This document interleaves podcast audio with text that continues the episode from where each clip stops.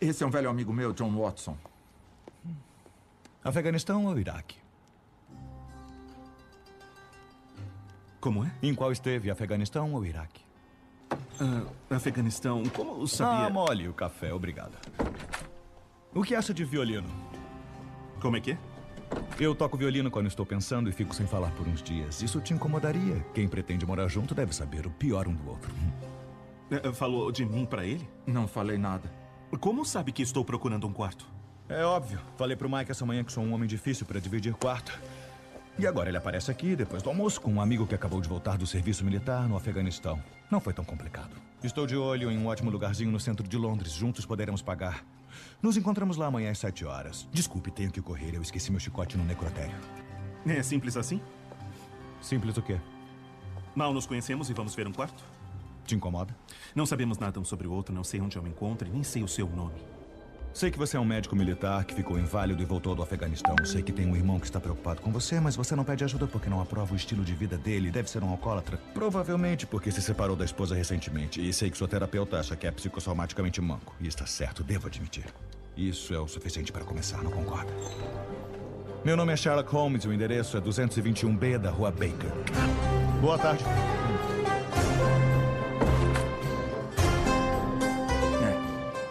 Ele é sempre assim.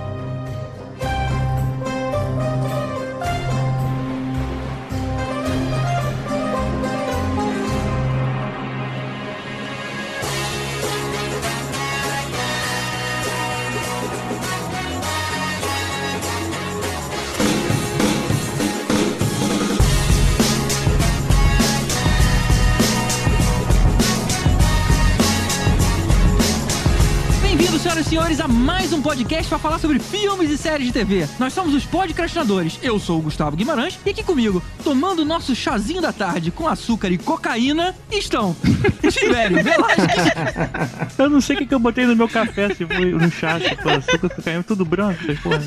Eu agora descobri o segredo do podcastinadores. Pelo menos não foi o segredo do Batman, do morcego. Eba! O segredo do museu. Elvésio Parente. Oi, bom dia. Eu sou Joe Holmes, descendente de Holmes e de Doyle da Dublin, na Irlanda. Aí eu quero mandar um abraço especial para os podcastinadores. O que, que foi isso, cara? Eu catei um Holmes original. Que irado! Ele pediu pra algum parente da mulher- ex-mulher dele pra mandar. Peraí, contextualiza aí, cara. O ator pornô, que é amigo do Alberto, John Holmes. O, o ator. é o John Holmes, esse é o Joe Holmes, é o meu ex-sogro. Não, John Holmes, todo mundo ouviu que era John, não foi, galera?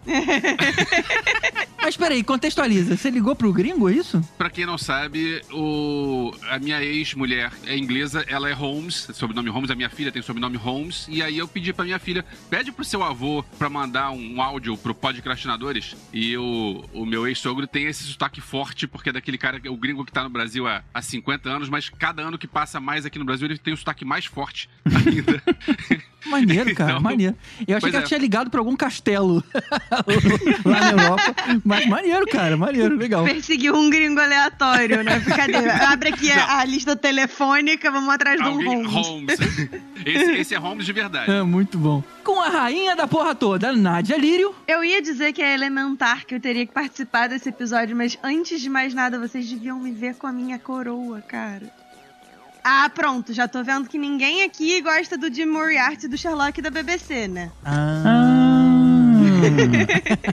Eu sempre acho que ele é um Mark Ruffalo, só que não é o Mark Ruffalo, né? É tipo, é o quase, né? Gente, Tipo, assim, eles Genérico. são completamente diferentes. é aquele que não é o Mark Ruffalo, que nem aquele cara que não é o Alpatino, que é o Robert De Niro. É o padre gato da Fleabag. Da o padre Fleabag, gostoso é. da Fleabag. Ah, é verdade. padre- É verdade. Quer dizer, não, não porque ele seja gostoso, mas é verdade que é mesmo, é mesmo ator.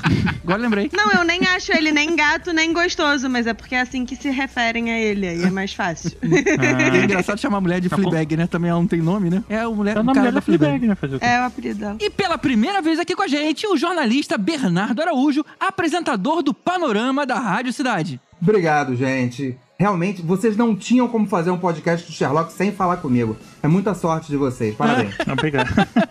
Chegou dando carteirada. Bem, obrigado por aceitar o convite. Bernardo, meu melhor amigo da época da faculdade. Olha e só. tem uma coisa pra dizer aqui sobre a nossa turma da faculdade. Já tivemos aqui André Gordirro, jornalista nerd e escritor, falando sobre Ghost in the Shell, se não me engano. Já tivemos Danilo Medeiros, o primeiro podcaster brasileiro, segundo o que me falaram por aí, É sim, falando é sim, de é. Blade Runner. E agora Bernardo, e estudamos os quatro na mesma turma Olha só. da faculdade. Virou panelinha Elvis aqui. Pelo B, eu sei que tem um pouco mais de intimidade É, tô aqui hoje. né? sentindo também, É, assim, rola um carinho, uma coisa. Gente, não sejam ciumentos. No ano que vem faz 30 anos de amizade. Olha e coisas só. mais. Todo mundo pode me chamar de B, amigo. Hoje a gente vai falar do legado audiovisual do maior detetive de todos os tempos, Sherlock Holmes. A gente vai passar pelos mais importantes filmes e séries desse personagem e, como sempre, vai ser um episódio cheio de spoilers elementar. Vamos a eles então, depois dos avisos, já voltamos.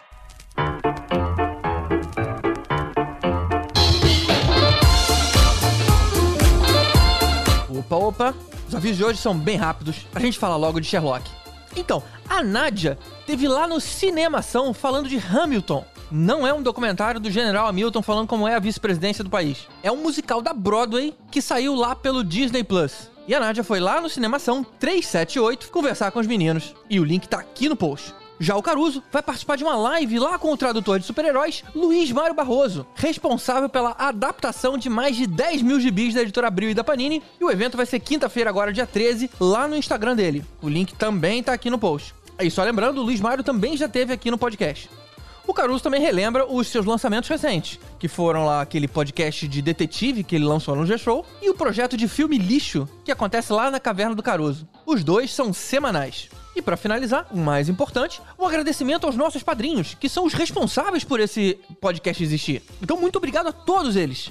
Mas especialmente aos nossos iodas, Mário Rocha, Sérgio Salvador, Marcelo Petego, Carolina Lindoso Nietzsche, Draco, Marcel Melo, Rodrigo Alves, Carlos Melão, Igor Brenner, Fábio Matos, Alexandre Bom, Diogo Porto, Daniel Amaro, Eduardo Starling, Leandro Fonseca, Renato Arcanjo, Ricardo Pires Ferreira, Carlos Augusto Martins, Camila Gildo, Marcos Especa, Marcelo Leal e Uzial Gomes, aos Super Saiyajins Ricardo Caldas, J. Santos, Wagner Bastos, Marcelo Parreira, Túlio Ribeiro, José Alexandre Rates e Luan Ferreira, aos Mestres dos Magos Ricardo Varoto, Bruno Mancini, Tatiana Karlovic, Nádia Lírio, Fernando Tiritan, Thelma Matias e Mariana Herrera, e finalmente aos Tanos Lucas Lima, Alexandre Mendes e Cadu Navarro. Muito obrigado a todos vocês, porque sem esse apoio, esse projeto não ia existir.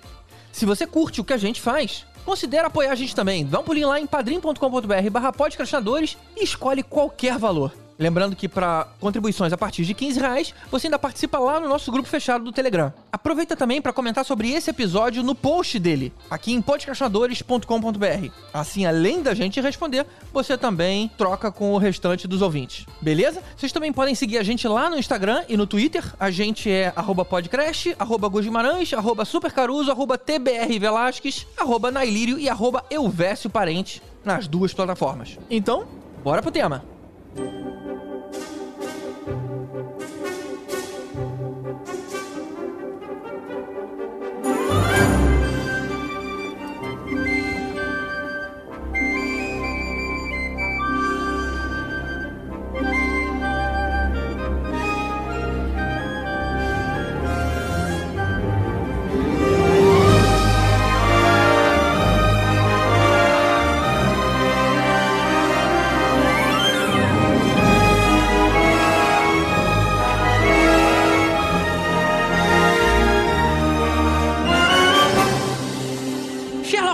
É o detetive mais conhecido da literatura policial que, desde a sua criação em 1887, encanta leitores pelo mundo inteiro com seu método científico e sua lógica dedutiva na luta contra o crime. A habilidade que ele tem para desvendar um crime aparentemente insolúvel, mesmo para Scotland Yard, transformou o nome do personagem em sinônimo de detetive. Hoje, ele é um personagem de domínio público, então qualquer pessoa pode escrever e publicar histórias com esse personagem, como por exemplo fez o Jô Soares, que a gente vai abordar mais pra frente. Eu acho que a gente que começar pelo Elvésio, que já pegou Sherlock Holmes quando ele já tinha uma certa idade e conheceu o Sherlock Holmes pela primeira vez, é, nessa época que foi criado.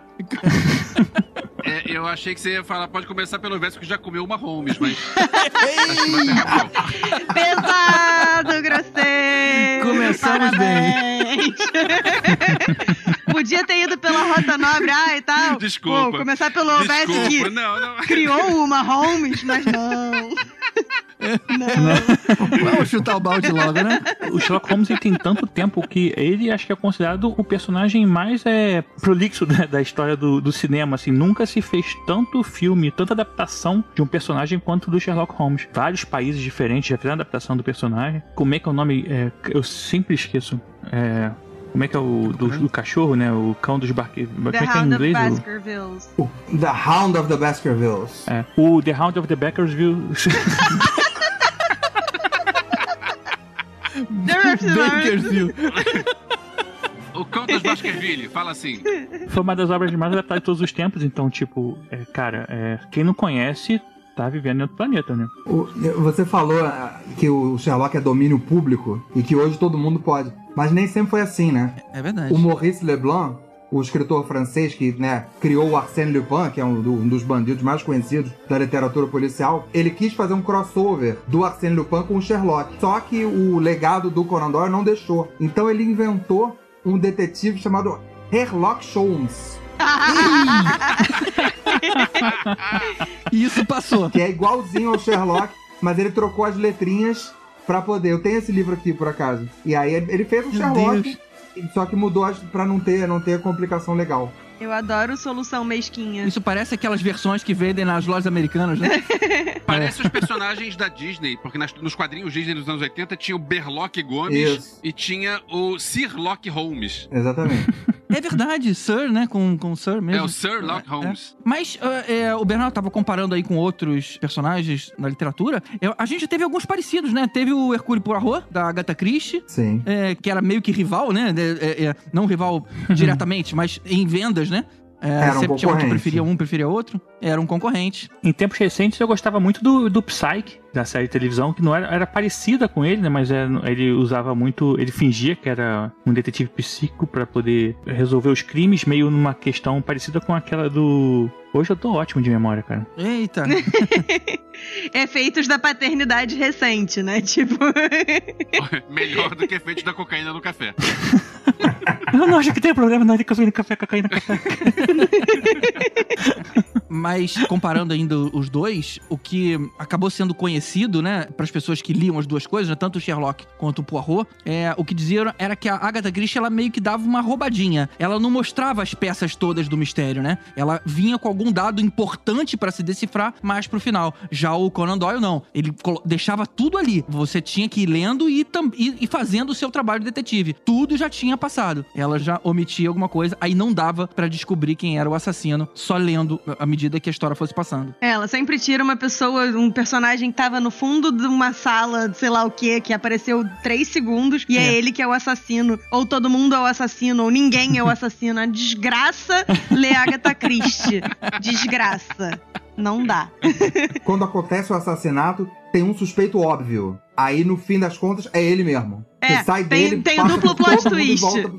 Pro, óbvio. Exatamente. É. É aquele cara? Não, não pode ser aquele cara. Não, era. Sempre foi aquele cara, a gente é que é trouxa. Tipo, É, é uma guinada de 360 graus. exatamente. Lembrei que eu tava pensando, é do Mentalista, do Patrick, Jane. Ah, sim. É, é. Ah, eu gostava muito dessa série. Que era muito parecido com o Psyche, aí eu, eu gostava também. Alguém já foi lá no, naquele endereço dele, no, do, lá em Londres, Eu? o, o Trent? Eu fui várias vezes. Já tirei foto na porta. Eu Já, fui. já fui também. Claro. E aí, o que que tem lá? Na verdade, só você que não foi, pelo É, visto. pelo jeito só eu que não fui. O Isso. que que tem lá? Eu fui, a última vez que eu fui, eu comprei um casaco Holmes pra dar pra minha filha. Ah, então tem tipo uma lojinha do Tem Sherlock lojinha, Holmes. tem um Tem. museu e a lojinha, claro. Eu já comprei um monte de quinquilharia lá. E- Eles falam que aquele endereço não existia, de verdade, né? Era um número. Aí meio que pegaram ali e criaram aquilo pra poder atrair turistas e, e bobos como a gente. Não, inclusive, o 221B, que tem hoje, que é o Museu Sherlock, ele é totalmente fora da ordem. Ele não é entre os números 200 e 230.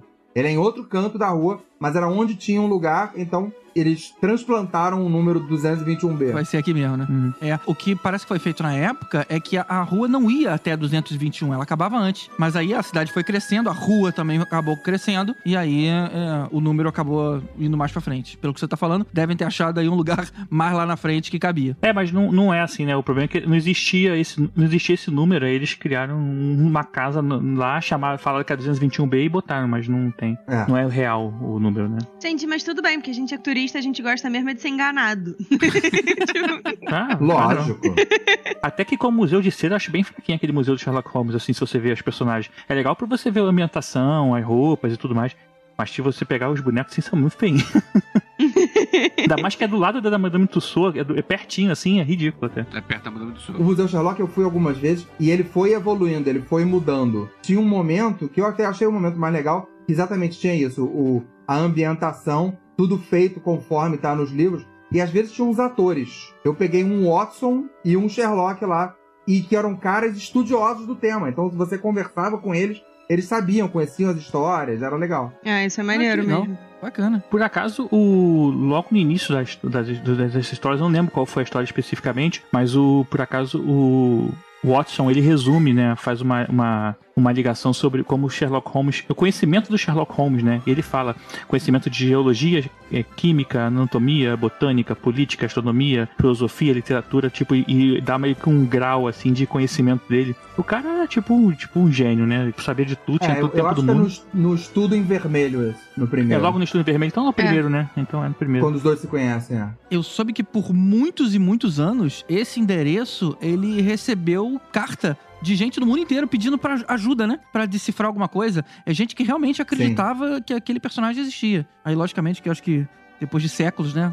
Deve ter imaginado que o cara não existia mais. Mas por muito tempo, aquelas correspondências eram reais. GG, a gente tá em 2020, tem que cair em fake news do WhatsApp. Acha que no século XIX,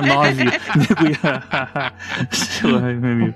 O Sherlock Holmes, ele, ele sofreu. Ele, ele, ele- Conan Arthur. Arthur Conan Doyle. Arthur So- Conan Doyle. o Arthur Conan Doyle, ele, ele ficou um tempinho sem escrever é, é, na virada do século, né? E aí voltou a escrever, acho que só em 1904 e 2007, alguma coisa assim. A galera ficou pedindo um pouquinho, Ele- né? Ficou preocupado Ele com ficou um tempo sem escrever quando ele decidiu matar o Sherlock Holmes. É esse ato que você tá É, falando. matou o Sherlock. Esse ato, é. O pessoal não ficou muito feliz com ele, não.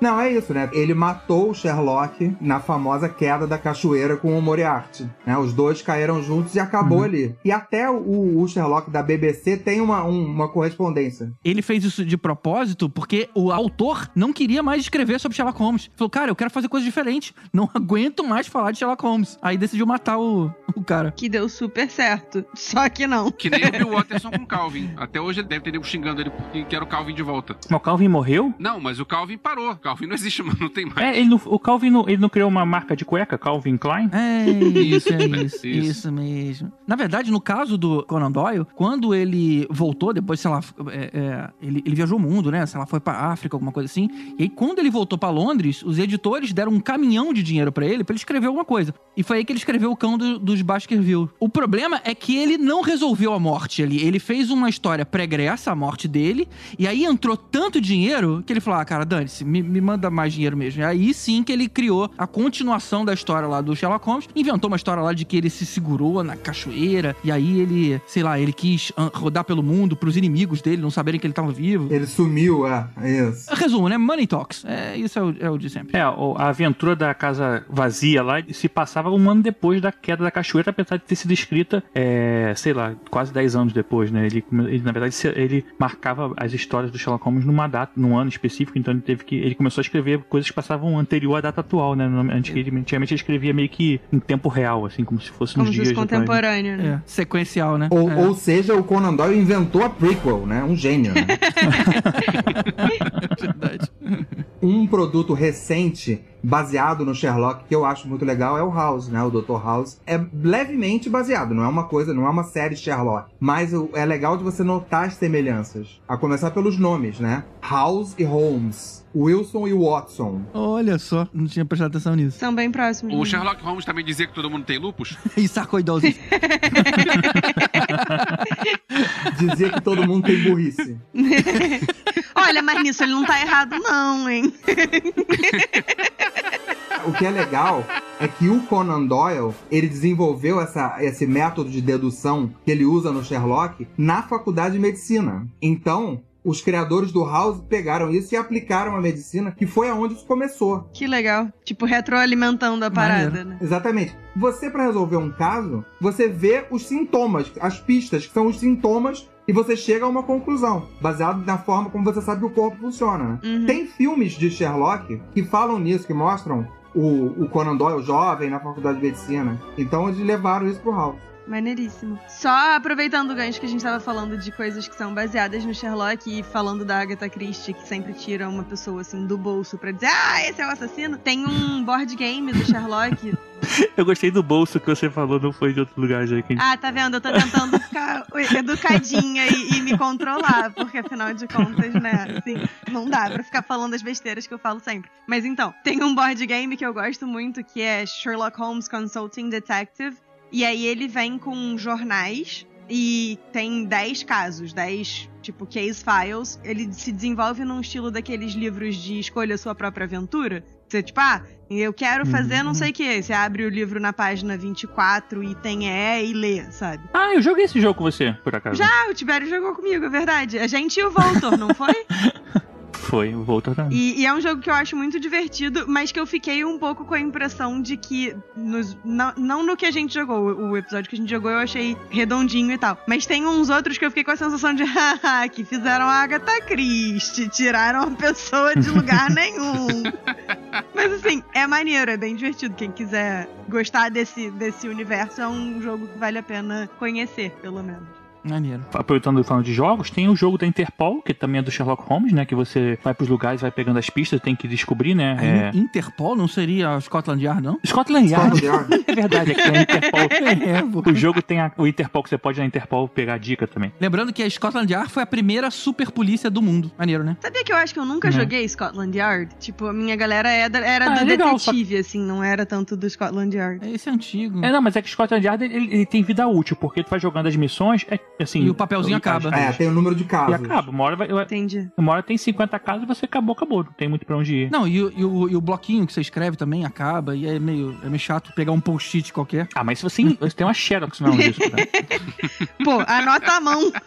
Anota no celular. Mas o, por exemplo, saíram jogos de videogame, saíram quadrinhos, né, cara? Muita coisa de. Tu acha que todas as mídias saiu É, Sherlock isso. Holmes de alguma forma, cara. É. muito interessante a- essa ideia de investigação, de é, dedução e tal. Isso todo, todo mundo curte, assim, é uma parada que acaba pegando muita gente. Ou todo mundo querendo se beneficiar um pouco do personagem, né? Já que não tem mais direito autoral, que era pra ter acontecido com o Mickey também, né? Mas, por motivo de Disney. É um troço tão popular que as pessoas colocam na casa Home Sweet Homes.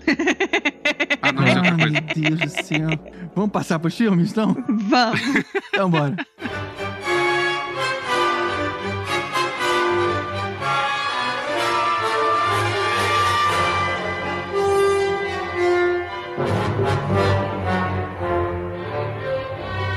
A imagem do Sherlock Holmes, que a gente conheceu por muito tempo, ela foi definida nos filmes com o ator Basil Rathbone. Ele interpretou esse personagem 25 vezes, tanto na TV quanto no cinema. Só em 1944, por exemplo, ele fez cinco filmes como Sherlock. Então, ou seja, aquele visual clássico, chapéu, lupa, cachimbo e aquela, aquele tecido em cima, né, que era uma, uma espécie de capa, veio do figurino do, do Basil Rathbone. Há controvérsias, mas eu chego lá depois. Ó, Ator sul-africano Basil Rathbone. Opa. Engraçado que, assim, né, nesse início, foi aí que surgiu até, inclusive, né, na década de 30, né, até foi antes disso, surgiu a tal do Elementar Meu Caro Watson. Ele surgiu é, numa das adaptações, ele nunca falou isso nos, nos livros né, originais, e muita gente é, sempre atribuiu nessa fala, quando na verdade ela se popularizou na década de 40 com a Edith Mazer, né, que escreveu essa série As Novas Aventuras do Sherlock Holmes. É uma boa frase, inclusive. É, seria bom no Zorra, por exemplo, né, um, aquele bordão Elementar Meu Caro Watson. Não, mas tem uma outra frase que ele falava muito, que é, tipo assim, no final, né? Senhores, em vista dos fatos, declaro esse caso encerrado. Isso aí também era, já era o bordãozinho dele. É, eu não lembro isso não. É. Esse era Falaram? o finalzinho. tinha. Algum dessas histórias do, do Basil Rathbone, você consegue achar, inclusive, hoje disponível na internet. que Eu acho que essas histórias também já viraram domínio público nesses filmes. Capaz. Então, se você entrar até no, no YouTube, você consegue. Eu, outro dia eu vi um filme dele é, no YouTube, assim, de bobeira. E é legal, cara, mas é, não é o melhor Sherlock Holmes pra mim. Quem fez Sherlock Holmes também foi o, o nosso querido Tarkin, né? Sim. Só que ele já foi um pouquinho mais tarde, já foi na década de 50, que é o Peter Cushing. que é o Peter Cushing. Mas assim, cara, tem muito material, inclusive é, de outros países, né? Nessa época, eu não sei como é que funcionava ainda a questão de direitos autorais, mas é, a Europa, principalmente, fazia muito material, né? Do Sherlock Holmes. A gente consome muito material americano, né? Mas nessa época a gente tinha muito material que vinha da Europa e até da Ásia, né? É, era quase um super-herói, né? É, europeu. Eu não sou um especialista nessa geração do Sherlock Holmes, não, mas se eu não me engano, o Peter Cushing, o Vincent Price e o Christopher Lee, que são três atores muito ligados ao cinema de terror dos anos 60 e anos 70, os três interpretaram Sherlock Holmes. Acho Caramba, que sim. nome é. de peso, hein? Quem também interpretou foi o Roger Moore, cara. Em 76, ele fez Sherlock Holmes em Nova York. E aí ganhou o apelido lá eh, nos bastidores de Sherlock Bond. Sacanagem. Pô, mas por quê? Sacanagem. É, parece que foi um bom filme, hein? Eu não vi não, mas foi indicado ao prêmio Edgar Allan Poe, melhor telefilme do ano. Ó. Tem um filme que não é exatamente o Sherlock Holmes, mas seria o irmão mais esperto do Sherlock Holmes, né? Que é um filme que eu vi há muito tempo atrás, eu não, não revi. É, o Caruso lembrou desse filme, que é um filme do Gene Wilder, dirigido pelo Gene Wilder e com o Gene Wilder e o Marty Feldman e a Madeleine Kahn. Ma- Marty Feldman é aquele cara que tem o olho Ah, esbugalhado sei, o- que o fazia Igor. os filmes do. É, e cara, eu não lembro direito do filme, mas é esse estilo do- dos caras, do Gene Wilder e de Marty Feldman. Comédia. Va- Vale também, só que a comédia não é o Sherlock Holmes oficial. Ô, GG, um momento fofura. A gente tava falando do, do Sherlock Holmes do, do Tarkin. E Sherlock Holmes é uma coisa geracional lá em casa. Meu avô gostava muito dessa versão do Peter Cushing. E aí ele apresentou essa versão pro meu pai. E aí, quando eu comecei a gostar, me interessar mais ou menos pelas histórias do, do Sherlock Holmes, o meu pai passou essa versão pra mim também. Então ficou sendo uma coisa assim, meio de família. Todo mundo da família que gosta de Sherlock começa a gostar assistindo Peter Cushing e lendo o Hound of Baskerville. Que legal, que legal. É quase uma tradição de família, né? Mas vocês começam pelo The Round of Aham. Baskerville, em vez de começar pelo Estudo em Vermelho? É, porque a gente é estranho. Não, na verdade né? é porque como Não- era, não era a versão favorita do meu avô, aí ficou uma coisa assim de, Ah. ah, esse é o que eu gosto mais. Pronto, lá vai começar a discussão de qual é a ordem certa de ler, se é a cronológica. Sempre comigo isso, não é possível. Desculpa, eu não posso debater com uma pessoa que começou com o Cão de Baskervilles. Boa noite. Pô, Nádia, acho que eu vou pegar essa sua sugestão então, porque uma vez eu botei eh, um filme, não me lembro qual era o filme da- do Sherlock Holmes que eu mandei pra minha filha ver. Disse, pô, filha, você tem que ver porque afinal o teu sobrenome, você precisa conhecer esse personagem melhor. Ah, não, eu não quero porque eu quero ler os livros antes. Aí quando é que você vai ler os livros? Ah, não sei porque eu tô estudando. E acaba que eu- ela tem o sobrenome e ela não conhece nada do personagem. É É uma leitura diferente de Harry Potter, né? Que é o popular hoje, né? Pra você ficar mais tranquilo em relação a isso, Elvis, o meu sobrenome, na verdade, meu avô meio que inventou. A gente era só Vale, salvo engano. Ou só Lírio, só um dos dois. E aí tinha um livro, que é o Lírio do Vale. E aí meu avô achou bonito, meu bisavô. E aí enfiou isso no sobrenome de todo mundo. E aí a gente virou Lírio do Vale. Agora, eu nunca li o Lírio do Vale, então assim, eu não tenho a menor ideia de qual seja a vibe do livro. Eu só sei que ele existe. E que o meu sobrenome é inventado. Caramba, um sobrenome inventado, que genial. Eu não sabia que isso podia. É, eu acho que tecnicamente não podia, mas na época do meu Olha. avô, né? Tá aí. Cara, quando o pessoal chegava no, do- no Brasil de, de navio e tal, tipo, qual o seu nome? Onde a cidade que você veio? O cara falava o que, que tinha que falar. O Rod, que era um podcastadores originais aí, ele- o nome dele é Montaleão, mas é- ele fala que era Montaleone. E aí o avô dele, quando chegou aqui no navio, sei lá, da Itália, falou: Não, tem que parecer brasileiro, vamos chamar, botar aqui Montaleão. E aí ficou, ele fica puto que o nome pra ser mais. Talion, ele era mais maneiro. o exército dos, dos Montaleones. O... Eu, eu também, meu nome é Velasquez, eu nunca comprei uma, uma obra de Velasquez, então. mas pelo menos você sabe quem é. O, o Zé Cabaleiro, o cantor, isso é, é um- é só uma historinha, não tem, não tem a ver com o Sherlock. nunca Mas o- vendeu o- bala. O, não, o Zé Cabaleiro, não, nunca vendeu bala, mas não é só isso. Baleiro é só um apelido. É, a família dele é árabe, veio de algum do, do, do Líbano, da Síria, pro Maranhão. Aí chegaram os bisavós dele no Maranhão. Ali, né, aquelas pessoas simples, sem falar português direito, foram se naturalizar no cartório. Ah, como é o nome do senhor? Aí o cara falou: meu nome é Youssef Ashford Hadjad. Aí o cara do cartório olhou pra casa e falou: pode ser Nascimento? Pode. Aí ficou Nascimento. Prático. Você Gostei. sabe que até há pouco tempo eu achava que era, o nome desse cantor era Zé Cabaleiro? Eu achava. Ah, muita, muita gente Ele acha era o. Zé. É igual o Neila Torraca. É o- É. E, e o Ney Mato Grosso. Neymar.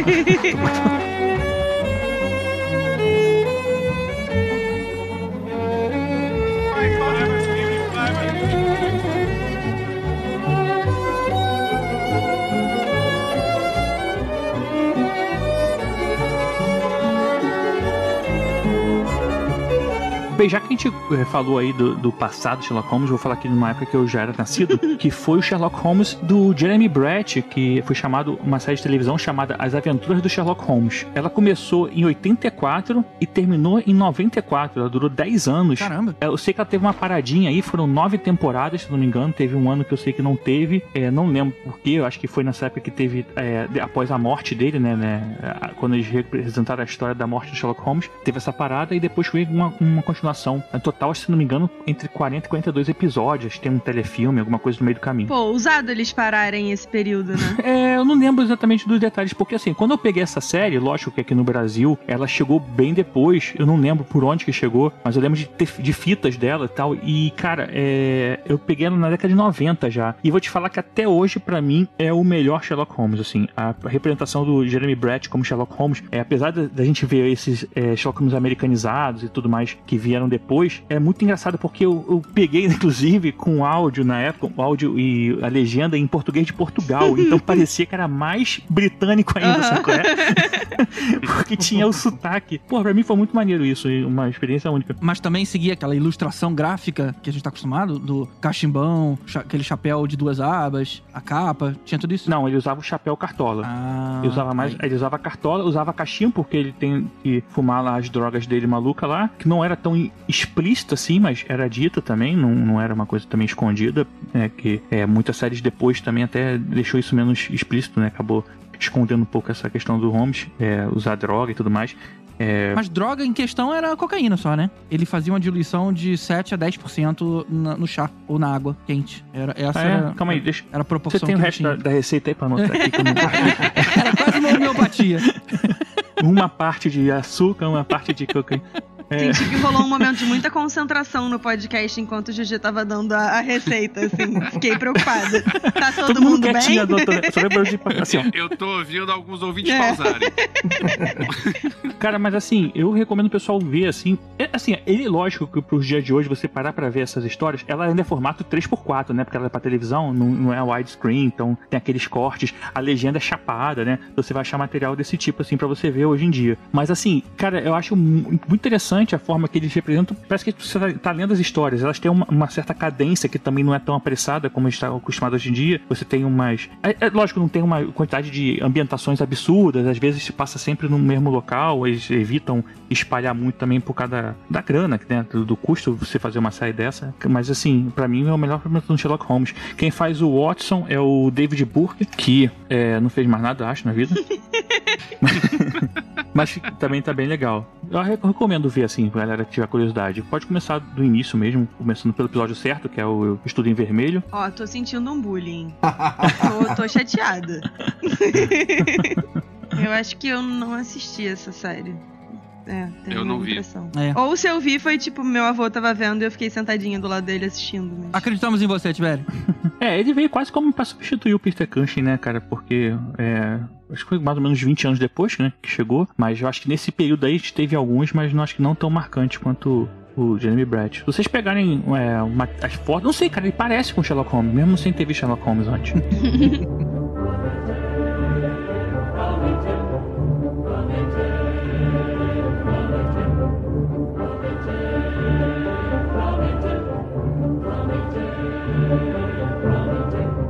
depois desse que o Tibério falou, teve um filme no cinema, passou aqui no Brasil, é, não foi muito badalado, não sei porquê. E o nome do filme, em português, não tinha muito a ver, que era O Enigma da Pirâmide, mas o nome original do filme é The Young Sherlock Holmes. Ou seja, é uma história do Sherlock Holmes e eles avisam no início do filme, antes de começar o filme, e assim que acaba, tem uma- um, um escrito na tela que essa história não é do Conan Doyle, que eles avisam antes, depois eles reforçam, essa história não é, é baseada em nenhum livro, eles apenas se inspiraram nos personagens e criaram uma história como se eles tivessem se conhecido no colégio. O filme foi lançado em 85. Nessa época, o é, tem muita gente que, que liga esse filme ao Spielberg, o Spielberg era o produtor, e o Spielberg, nessa época, ele produzia um monte de coisa que era, tipo assim, o sinônimo do cinema de ação, aventura, fantasia. Mas não é dirigido pelo Spielberg? Eu achei que era. Não, é produção do Spielberg, assim como Goonies, que é do, que é do Richard Donner, assim como o De Volta pro Futuro. É, são filmes da mesma época que são de outros diretores. Gremlins são de outros diretores, não são do Spielberg, mas tem o dedo lá do Spielberg pra dizer que, olha só, esse é um filme de ação, aventura, é fantasia pra família toda. Eu revi o filme agora, é muito divertido, é uma história que o, o Watson, ele vai pro colégio onde tá o, o Sherlock Holmes, eles são adolescentes ainda, são novos, e tem umas pessoas morrendo e o, o Holmes acha que eles estão sendo assassinados, mas é aquela história do cara,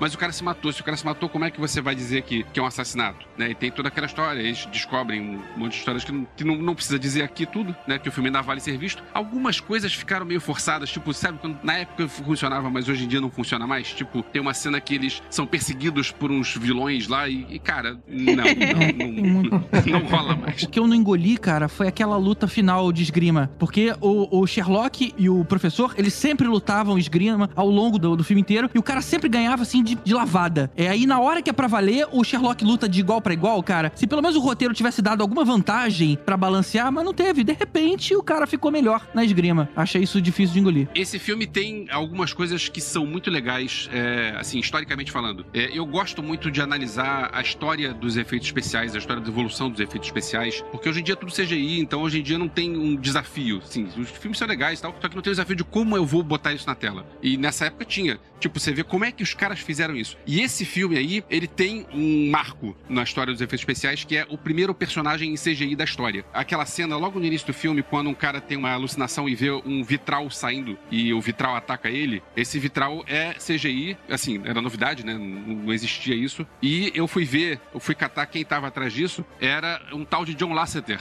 Olha que só. trabalhava. o John Lasseter que trabalhava num- numa tal de divisão de computadores da Lucasfilm, que depois virou uma tal de Pixar. Olha Ou só. seja, aquele soldado lá tem Pixar no DNA. Eu fui rever e eu pre- prestei atenção nessa cena. Eu vou te falar que não, não dá vergonha, não, cara. Hoje Dá em dia, hoje em dia tá, tá bonitinho. Eles fizeram de um jeito pra ficar artificialzão mesmo, né? Afinal, era um vitral, não, não, não precisava ser perfeito. Geralmente a gente vê o envelhecimento do, do CGI passando quando você tenta acertar a perfeição. Mas ali não, era um vitral que se movia. Ficou bacana. Hum, ach- achei que valeu. Até hoje. Tem outra coisa curiosa nesse filme que eu era adolescente quando esse filme passou e eu já era maluco de ficar no filme, no cinema direto. Só ficava no cinema direto quem perdia o início da sessão e ficava pra ver a sessão seguinte, coisa que o GG já disse que não gostava de fazer. Eu- Não é que eu não gostava, eu, eu cortava a amizade com quem fazia. A gente entrava no cinema na hora que tá passando e depois a gente é, esperava, via o fim, depois a gente esperava começar de novo, via a próxima sessão, o início do filme e beleza. Isso era algo relativamente normal. Mas então, esse filme, eu, eu gostava de ver letrinha, eu ficava vendo letrinha, ficando imaginando o que, que seria um Best Boy Grip, e ficava Dolly Grip, o que, que será que é isso? Eu ficava vendo as letrinhas Você todas. sabe o que é um Best Boy Grip? Alguns eu sei, Best Boy Ah, eu eu não sei até hoje. vejo. Eu sempre quis saber. Eu Mas achei que eu ia sei. aprender. Eu já usei Dolly. Dolly é aquela câmera que fica pendurada em você, não é? Não, Dolly é o carrinho. Ah, Dolly é o carrinho, carrinho. É é. a câmera que fica no carrinho. Que fica no trilho. Não, Dolly é o Guaraná, né, gente? Guaraná Dolly. Também, também. Também tem um paninho que é Dolly, mas. Esse filme tem uma coisa que hoje em dia é normal, mas na época não era. Que é uma cena pós-créditos. E uma ótima cena, né? Pois é, porque acontece o seguinte: é, spoiler, desculpa, é um filme de 35 anos atrás, mas eu não vou contar spoiler do filme, vou contar só a cena pós-créditos. Esse professor que luta a espada e perde, ele cai num lago congelado e você pensa o cara morreu. E acaba o filme, beleza. E no fim do filme, uma pessoa é, aparece de costas entrando num hotel, e aí, ah, coloca seu nome aqui, ele escreve Moriarty. E aí quando mostra, é o professor É. dele com a cicatriz da luta de espada. Maneiro, né? Ou seja, o Moriarty era o professor dele. E eu falei aquela hora que há controvérsias sobre a roupa, porque é nesse filme que eles fazem a roupa. Não. Todo mundo se inspirou nesse filme do Não, Enigma da não, Pirâmide. não, porque esse filme não ele conta, ganha o cara. cachimbo do, do Watson. Sim, mas. Vocês não viram isso? Não. Forçou aí. Mas vou te falar, cara, eu revi, Ah, É, e eu é acho que ele envelheceu mal. prequel. Ah, ele envelheceu mal, cara. É, a, a gente ainda reclama de muita coisa que hoje incomoda. E eu achei que a atuação da mocinha, cara, é- ela derruba o filme. É constrangedor cada vez que aquela menina tem que atuar. Então, não- hoje em dia, a gente, oh, claro, a gente tem um olhar muito mais crítico pra isso, mas é impressionante como alguém deixou essa mulher ser escalada pra esse filme. É vergonhoso, cara. Ela ficando na frente do tiro. Cara, cada vez que a tia sabe se expressar, a gente eu, eu, eu torcia aqui no sofá de "Put- por que, que eu tô vendo isso? É impressionante como ninguém no elenco ficou conhecido depois. Eu fiquei pensando, cara, ninguém viu nada depois. Aí eu descobri que a gente falou aqui outro dia do, do Jogos Trapaços e Dois Canos Fumegantes. Um dos caras que vendia maconha é o Sherlock Holmes, é o Nicolas Olha aí, hein? Olha só. E você ainda diz que o cara não, não arrebentou na carreira. Sinal de que o chá de, maco de cocaína não era o suficiente, né? Pois é, agora ele vende maconha em Londres. Na- sei lá, na década de 90 e vi, revi de novo um depois, mas nunca mais também não tenho a menor vontade de ver de novo.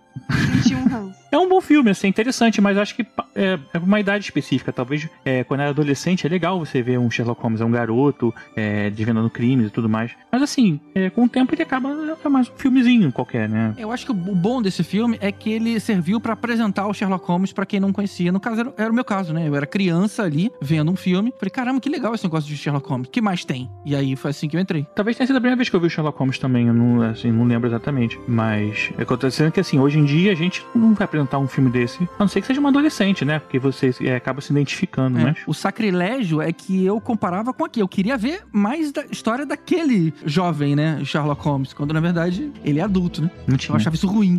Não tinha, Bem não tinha. adulto.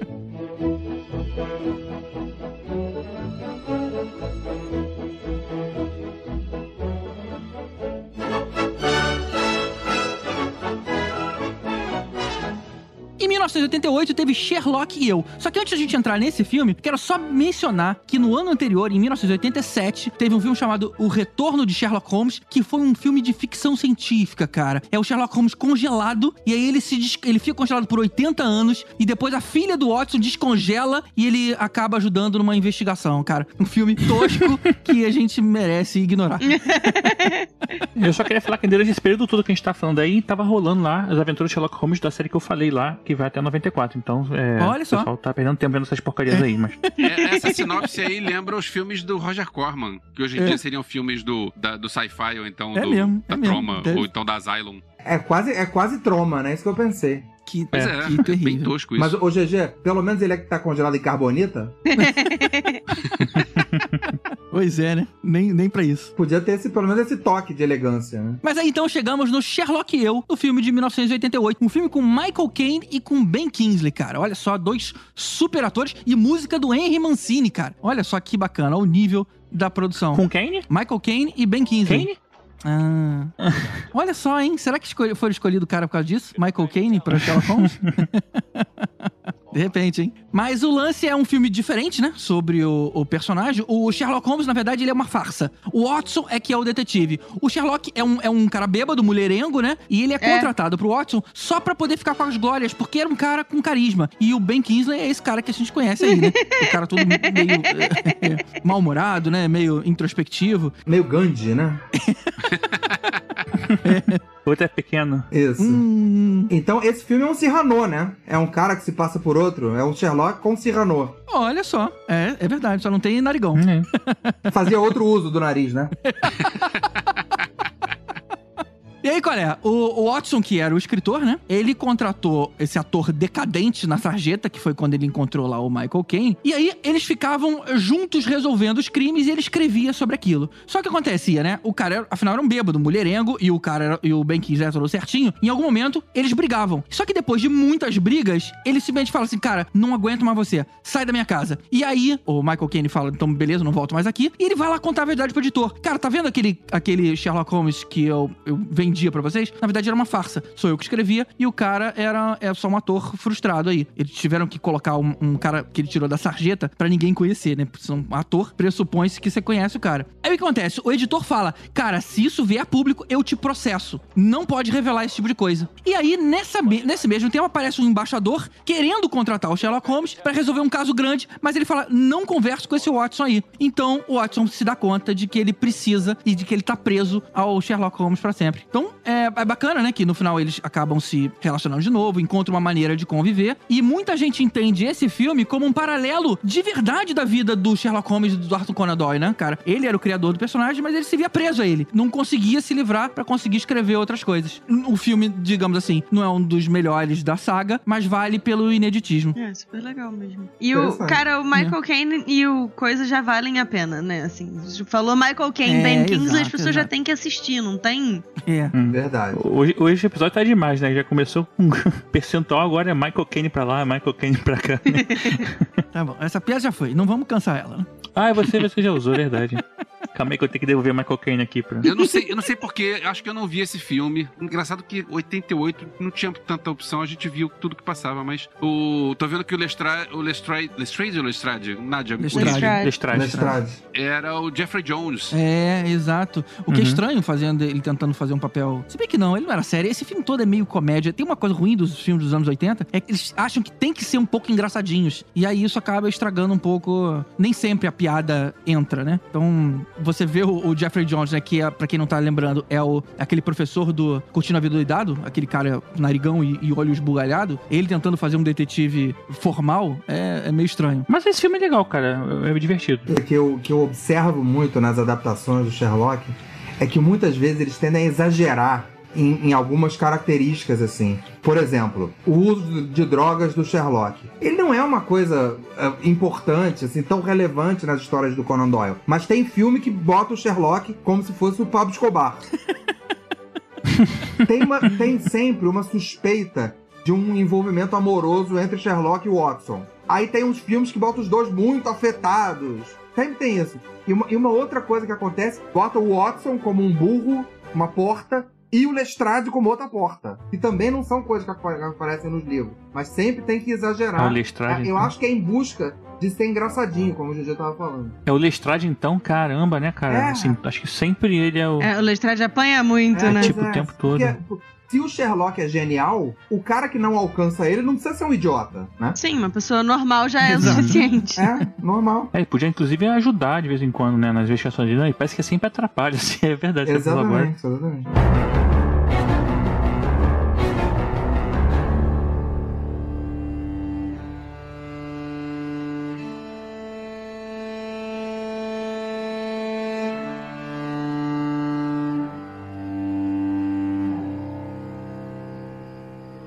2001, a gente viu uma produção brasileira de Sherlock Holmes. Talvez a primeira, pelo menos a primeira mais relevante, que foi a versão do livro do Jô Soares, que tem esse mesmo nome, o Xangô de Baker Street, para o cinema. E, e para o padrão nacional, ela é uma produção grande, né? Quase uma superprodução. É uma produção Brasil-Portugal.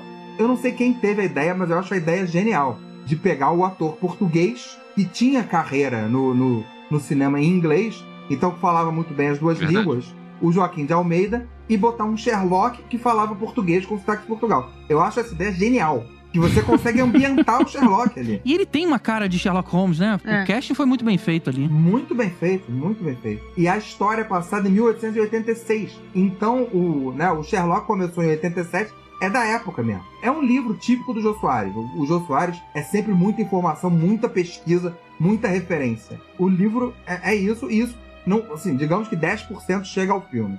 Ainda assim tem muito.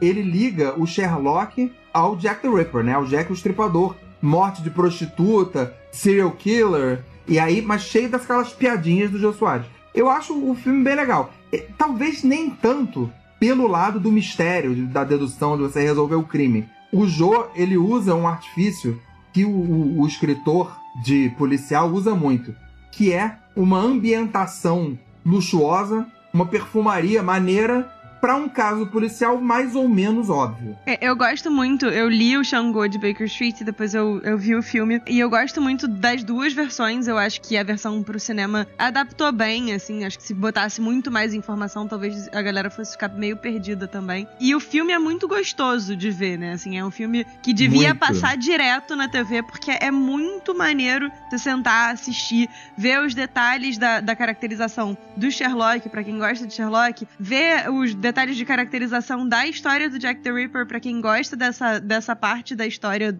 macabra do mundo, né? Então, assim. Eu me amarro. Eu também. E, e aí, assim, o, inclusive o jogo que eu comentei, a gente. A primeira versão que a gente comprou vem os casos do, Jack the Ripper e a gente sempre tenta jogar e aí nunca consegue, porque são quatro casos longos e não consegue terminar. Aham. Então, assim, eu gosto muito tanto do livro quanto do filme. E é um negócio que eu sempre recomendo que assistam quando a pessoa resolve dizer, ah, mas cinema nacional é sempre um que eu digo, olha só, já viu Xangô de Baker Street, por exemplo? Aí, ah, não, é, pois é, você tá perdendo várias oportunidades. Então, assim, inclusive é de ficar calado. Mas-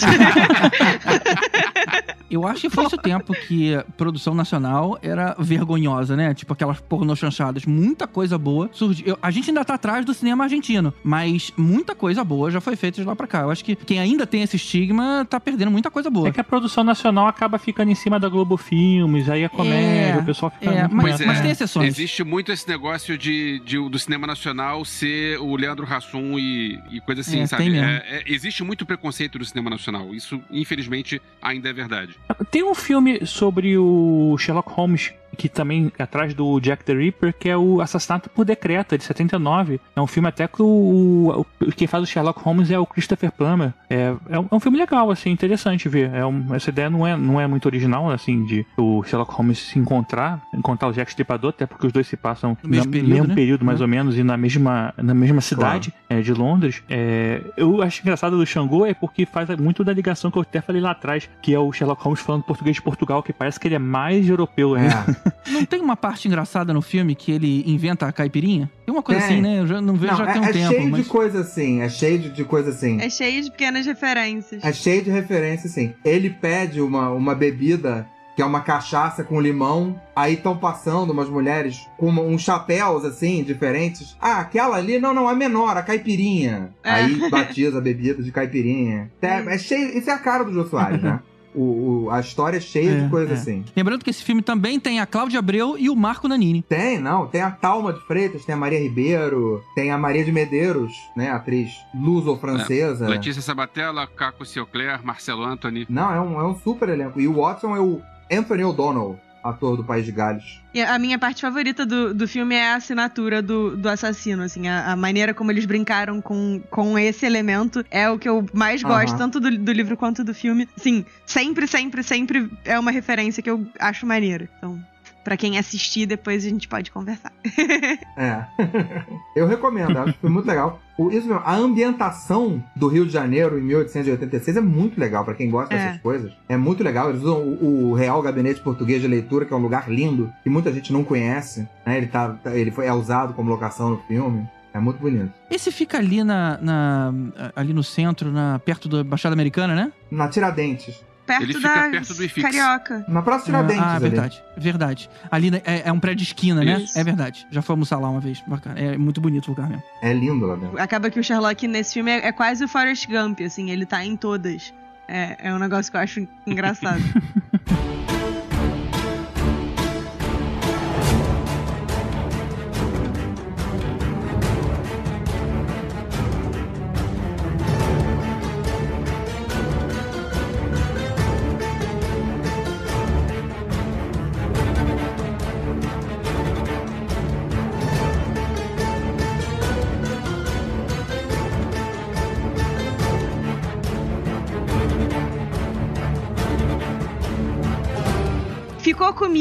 o Sherlock Holmes, que é o Sherlock Holmes da minha geração mesmo, que é o Sherlock Holmes do Robert Downey Jr., também conhecido como o Sherlock do Tony Stark com o Visão, porque são os dois, né?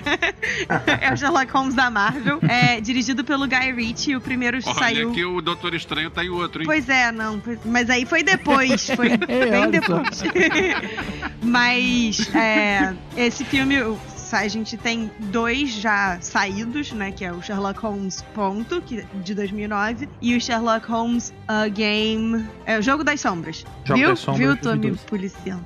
que é de 2011 pra 2012 a- a- o lançamento lá e aqui. E eu gosto muito, assim, eu, eu sou fã da direção do Guy Ritchie, essa coisa meio suja, aí a câmera tá sempre se movendo rápido demais ou devagar demais. E um negócio que eu gosto muito nesse filme é que eles têm vários momentos em que eles mostram como o, o Sherlock Holmes funciona, né? Como ele pensa, como ele raciocina pra sair de determinadas questões e tal. É uma coisa, uma brincadeira com a questão do, do brilhantismo dele, mas explicando pra gente, pra gente poder participar disso, que é uma coisa que eu gosto muito. É um, é um filme, são na verdade dois filmes que trabalham muito com o setup e aí o payoff, né? Então eles mostram um negócio muito brevemente, depois mais pra frente aquilo tem um significado mais importante. Então, assim, são dois filmes que eu tenho em altíssima estima. Eu gosto muito, muito, muito, tenho muito carinho por eles. Eu não sei o que que vocês acham, Hum. assim, da ambientação e tal, mas. Eu vou te falar que, que quando eu vi o Holmes e o Watson porradeiro, eu falei, hum, isso tá diferente demais, sabe? E ele sendo muito Robert Downey Jr., sabe? Muito metido, engraçadinho, eu achei uma disrupção muito grande. Mas no fim das contas, o filme diverte. Eu gosto do, do Guy Ritchie, gosto desse estilo. Eu lembro que na época que esse filme passou no cinema, teve muito desse papo de não é o meu Luke Skywalker, né? Que o pessoal dizia, não é o meu Sherlock Holmes, porque afinal o Sherlock Holmes não sairia na porrada. Pra mim, como. Eu gosto do filme, eu vejo o filme como filme, como filme eu acho muito É bom. engraçado, eu tinha uma edição dos, dos casos mais. das histórias mais longas do Sherlock, que tinha uma pessoa na capa que era um cara muito fortão, com cara de porradeiro e tal. Quando, quando eu comecei a ler, né? Bem pequeno. Então, na minha cabeça, o Sherlock Holmes sempre foi potencialmente porradeiro. Ele só não precisava recorrer a isso, sabe? Mas assim, na minha cabeça, a imagem que eu tinha era essa. Então eu, nem achei estranho um Sherlock Holmes que saiba se virar fisicamente. E eu acho que nos livros tem, tipo, uma menção ou outra ao fato de que ele é, ele é bom de briga, ele só não, não sai na porrada. Era isso que eu ia dizer. Ele, lá. ele, ele fala de um- uma luta que ele domina, uma luta. Claro que. Sherlock, né? Uma luta do interior da Mongólia, e os monges. Mas ele domina uma arte marcial lá. Isso aparece de vez em quando, tem razão. É, é. Tá, eu acho que é um Sherlock pop. Eu É. acho legal isso. Você dá uma, uma arredondada pro Sherlock virar pop, que apresenta o personagem a, uma, a um, um público muito maior, né? Com atores super consagrados. Exatamente. Mas eu gosto também. Eu, eu sou Sherlock purista, mas eu gosto. Agora, Nádia, desculpa te interromper, é, você falou do Visão, não é o Visão, é o Jude Law. A visão é verdade, é o Jude Law. Olha aí, me misturei. é porque pra mim, o Jude Law e o Paul Bettany, Paul eles Bettany. são meio que duas metades da mesma pessoa, sabe? Não, eu não Nossa, acho eles fisicamente nossa. Ah, quando eu, quando eu falo isso, aí não, não parece não. Agora ele Mas pode. me ouve, Elvis. Eu não acho que eles sejam fisicamente parecidos. Mas no meu cérebro, eles são combinados. Eu tenho alguns atores que eu faço isso, assim. eu, tipo, do- quando eu era pequena, eu, eu tinha muito isso com o Al Pacino e o Robert De Niro, o que era caótico. Ah, o Tibério com a perda Patino. que coisa, né? É, e eles não se parecem nada. O Jude Law tava na Capitã Marvel, É, ele fez isso, o Young Rock. O, o Paul Bettany é, Pois é. o, É é o Marvel, poeta pelado do Coração de Cavaleiro. É assim que eu sempre lembro. Tá sempre de bundinha de fora, tadinho, porque perde tudo nas apostas. E o Jude Law nesse perde tudo na aposta também, então eu fico meio confuso. É por isso que, que ficou tudo igual. Eu curto essa versão do Sherlock Holmes, acho. só que assim, é, eu acho que o segundo filme talvez não tenha sido tão legal quanto o primeiro. O primeiro eu achava bem mais interessante. Mas assim, é, eu queria ver mais disso, né? Não ia ter uma continuação? Ia ter uma continuação, supostamente tem uma continuação que sai no ano que vem, que seria, em tese, é, capitaneada pelo Guy Ritchie. Só que aí eu tava pesquisando sobre pra poder falar com um pouco mais de propriedade hoje, e aí parece que o Guy Ritchie não vai fazer e que não sabem se vai rolar ou não. Então não tenho muita certeza de como vai ficar isso. Mas tá aí pendurado, assim. Eu acho que vale o pessoal ver assim hoje, assim, pode pegar e ver que eu acho que não, não, não envelheceu mal, o filme é legal, é divertido pra caramba. Pois é, eu tava reassistindo pra gravar e eu me dei conta de que, em alguma medida, a galera do Peaky Blinders, que é uma série que tá bem cotada e tal, pra quem gosta de série mais crimino... criminal, criminosa, bah, mais ou menos, E, e desse período, né? tem muito do apelo, do- tanto assim, de fotografia quanto de direção de câmera e tal, muito inspirada, bebeu muito, pra mim, pelo menos, desses filmes. Então, se você gosta de Peaky Blinders e nunca viu esse Sherlock, esse é um bom Sherlock pra você assistir. Você gosta de Peaky Fucking Blinders? É, é, é porque eu tô tentando ser mais boca limpa. Mas. If you like watching the Peaky fucking Blinders. Nossa, cara, ficou muito igual agora. Muito bom. Mas, cara, já que você então review, me tira uma dúvida. Eu lembro que saí com uma bronca nesse filme. Pode ter sido injusto, tá? Porque eu, eu não gostei do Sherlock Holmes. Mas eu lembro que uma coisa que me revoltou na época é que ele, ele mexia com magia, cara. Eu lembro dele fazendo um ritual pra solucionar um caso. Eu falei, cara, como pode? Sherlock Holmes mexendo com magia? É, Eu sei que nos livros e nos contos, a, a história meio que induzia pra uma coisa sobrenatural, mas no fim a gente descobria que não era nada daquilo. Mas ele sentado fazendo marcas no chão e colocando velas ali, eu, eu sei lá, eu encrenquei isso- com isso. Isso é no, no primeiro filme, né? No, no que tem o Mark Strong como. que é, o- que é o, o ator que faz o vilão, que é o Blackwood. Ele, na verdade, reproduz o ritual que eles tinham interrompido quando eles capturaram o Blackwood pra tentar é, entender o que estava acontecendo, qual era, qual era a dinâmica. Então, assim, ele reproduz um ritual, mas o que tá acontecendo ali no ritual em si não é sobrenatural. Você falou Mark Strong, eu podia jurar que era o Stanley Tucci. Aí eu lembrei que Tá é uma das vendo? Confusões. É igual o Paul Bettany e o. Jude Law e o Al Pacino e o Robert De Niro. O Stanley Ah. Tucci e o Mark Strong são realmente iguais. Gente, assim, muito Eu iguais, fico né, cara? sacaneando. O Jaime mistura. Jaime, meu marido, porque o Ben não conhece, mas ele mistura o Bruce Willis e o Jason Statham. Hã? Pois é. A distância tá maior aí. Ah, não, cara. Não, aí, É, aí me A irritou. distância tá bem maior aí. Primeiro, isso é claramente uma influência do Xangô. O Guy Ritchie botou o Sherlock pra fazer um despacho. É, É uma influência do Xangô de Baker Street. com certeza. E a segunda coisa é um pouco mais séria, é que a impressão que eu tenho é seguinte: isso que tem muito nos livros, que é o Sherlock químico, o Sherlock faz uma reação química, explode uma coisinha. Ele fez uma versão pop com isso, pegando esse ritual que eles tinham visto, fazendo uma, uma, uma ceninha de misticismo. É, o, o Sherlock também era meio alquimista, né? Ele tinha uma espada meio assim, né? Meio. É, e aí no, no filme fica meio. Você não sabe se houve um efeito do, do ritual, se ele tava meio drogado, porque afinal de contas é o Sherlock. Fica uma coisa assim, meio na dúvida, mas assim, a leitura que eu tenho é de que não tem nada de sobrenatural, não. É só o Sherlock sendo doidão mesmo. É, preciso dar uma chance e rever esse filme. Reveja, ele é muito divertido. E o 2 é mais divertido ainda porque tem o Stephen Fry fazendo o Mycroft Holmes, que é incrível, fantástico e extraordinário. Eu quero o Stephen Fry em tudo. Eu tenho, assim, carinho. Uhum. É uma cara meio bonachão, assim, né? Por onde andará Stephen Fry? Fazendo o audiobook de Harry Potter. Não, desculpa, não foi uma pergunta, foi uma citação. Tem uma música do Zé Cabaleiro que se chama Por Onde Andará Stephen Fry. É mesmo? Olha Tô só. eu aqui citando o Zé Cabaleiro pela segunda vez num, num podcast sobre Sherlock. Eu tô Tem nada a ver, mas é uma coincidência.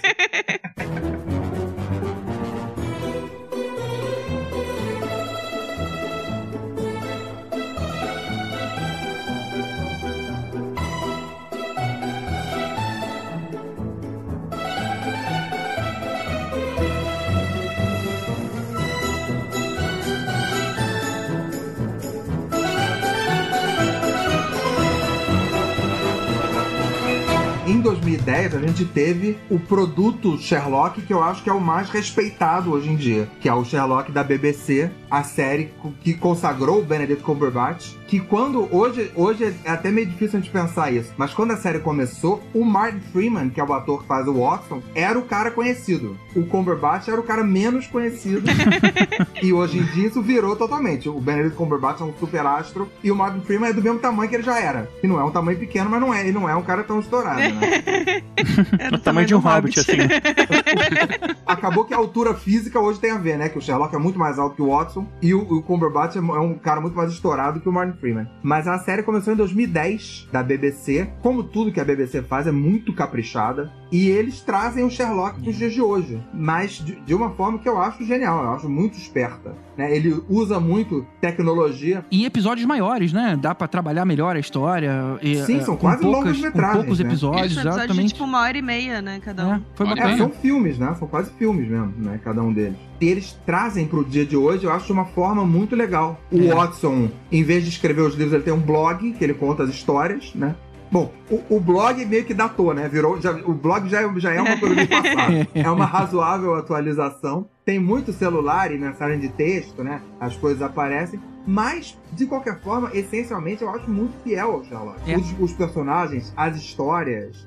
O, o Mycroft, do- dois personagens além dos dois, eu acho. Tem muito a ver. É curioso porque o Mycroft Holmes, ele aparece em dois ou três casos na história inteira do Conan Doyle. Ele não é um personagem frequente de jeito nenhum, ele é raríssimo. Mas toda adaptação de Sherlock puxa o Mycroft Holmes. Porque a, a relação dos irmãos é um negócio tão divertido que um deduz do outro, deduz do outro. Um olha pra cara do outro e fala: Você acordou às 6h43, você tá resfriado e cortou a unha. Aí o outro responde: É, mas em compensação você tava lendo um livro tal, tomou a bebida tal e tava pensando em não sei o quê. Fica uma coisa muito divertida de você ver os dois. Então toda adaptação de Sherlock puxa o Mycroft Holmes. Então Aí. tem o Mycroft e tem a Irene, né? Que é a, o- a suposta mulher por quem o Sherlock se, se apaixonou, que deu uma volta nele, né? Ela é um raro fracasso do Sherlock, é uma, uma americana que, nas histórias do Conan Doyle, a partir do caso com ela e que ela foge de volta para os Estados Unidos e engana o Sherlock, o Sherlock passa a se referir a ela como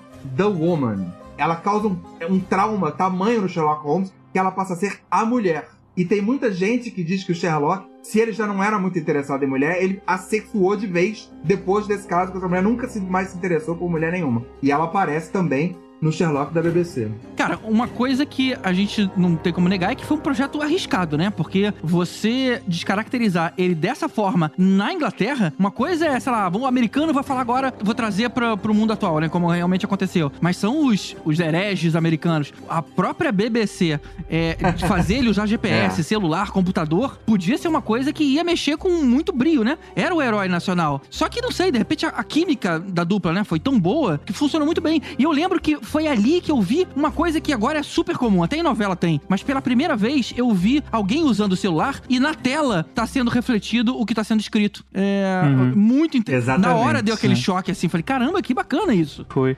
Agora eu ideia, discordo né? de você um pouco, cara. Eu acho que se fosse feito nos Estados Unidos, nego ia torcer o nariz. Por ser feito no próprio Inglaterra pelos próprios britânicos, aí eles aceitaram mais fácil. Pode ser também. Os ingleses têm, tipo, um, um trio ou um quarteto de personagens míticos deles que eles usam o tempo todo em termos de cultura pop, né? O Sherlock, o Doctor Who, o Dr. Jekyll e Mr. Hyde, né? O médico e o monstro. E vira e mexe, eles fazem muito, muita coisa também com o Drácula. Então, assim, esses quatro são o Doctor Who menos um pouco, mas o, o, o Dr. Jekyll, o Mr. Hyde, o Drácula e o, o Sherlock, eles estão muito acostumados a verem, tipo, mexidos e estranhos e versões que não fazem muito sentido. Então, assim, eu acho que eles até não estranham tanto fazerem um Sherlock atualizado e nem estranham tanto as mudanças que foram feitas em relação ao personagem e a cada um dos outros personagens também. A presença onipresente, onipotente do, do Mycroft Holmes, por exemplo. É, eu acho que acaba não, não incomodando tanto aos ingleses, porque já mexeram tanto no Sherlock que eles já estão, tipo,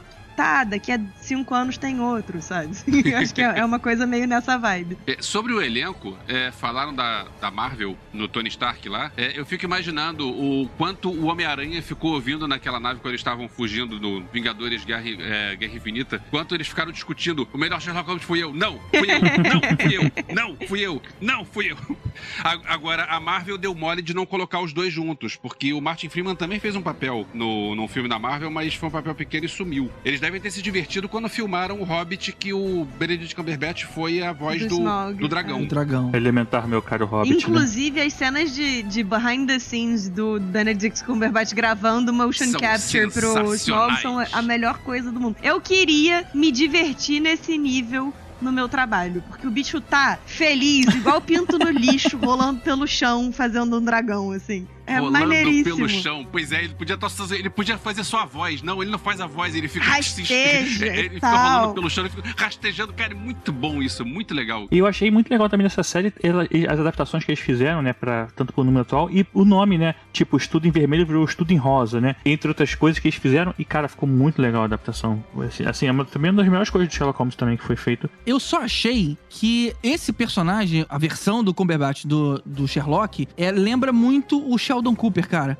É como se o Sherlock também tivesse síndrome de Asperger. Não, mas é o contrário, né? O Sheldon Cooper que lembra o Não, Sherlock. não, eu tô falando da atuação. A atuação de um pro outro. É o Sherlock usando muito mais a razão que a emoção e o Sheldon Cooper também. Os dois parecem não ter nenhuma libido. Não sei, eu assistindo, eu comparava demais ali. Aí, é, talvez me, me distraísse um pouco. Tem uma galera que reclama de várias coisas dessa versão, assim, que, ah, pô, tem muito Minecraft, que acham um absurdo que, tipo, o Moriarty virou, assim, o malvado onipresente em tudo, tá por trás de todos os casos, tudo acontece pra levar o Sherlock a descobrir o Moriarty, né? A galera que reclama um pouco disso. Mas, assim, é, também tem que entender que uma coisa é vender histórias separadas, como aconteceu durante muitos anos e como são os filmes. Outra coisa é você fazer uma série. A série precisa de, assim, por mais que cada seja um monstro da semana, né? Mas, mas você precisa ter um fio condutor. E aí usar o Moriarty como fio condutor é uma ideia inteligente, assim. A ideia de um consulting criminal, né? É, é uma ideia bacana, eu gosto. Tá, eu gosto da ideia, mas eu, eu acho que o, o, o Moriarty da série é muito diferente, né? Não, Porque o isso Moriarty é. é um- é um é um professor velho, né? É, um, é um criminoso. Esse Moriarty, gatinho, a gente até torce por ele às vezes. Porque ele é esperto, ele dá boas respostas. É, torcer por vilão é normal pra mim, então eu nem conto, assim, a minha opinião nem vale. Ele, ele me parece um pouco. Vai, Jack, vai, Jack, estripa, estripa. Ele me parece um pouco um, um vilão de James Bond. É, assim, né? É meio que essa Bond, vibe. que é um cara rico, charmoso, que tem que controla tudo, que tem um exército que trabalha pra ele. Ele é bem diferente do Moriarty. Mas não- isso não, não me incomoda. Assim, eu, eu estou sempre lembrando como é diferente do original. Mas É. isso não chega a me incomodar, não. Mas acho que pra adaptar pros dias atuais tem que fazer um pouco de sentido, né? Que se você bota um professor de uma universidade que não tem poder nenhum financeiro e tal, é, será que ele ia conseguir, entendeu? Rivalizar com o Sherlock Holmes? Assim, acho que talvez não fizesse tanto sentido. É legal ter um cara que tem um nível de poder assim a, a mais, né? E, sei lá, eu, eu acho, acho bem legal, assim, eu, eu me divirto bastante.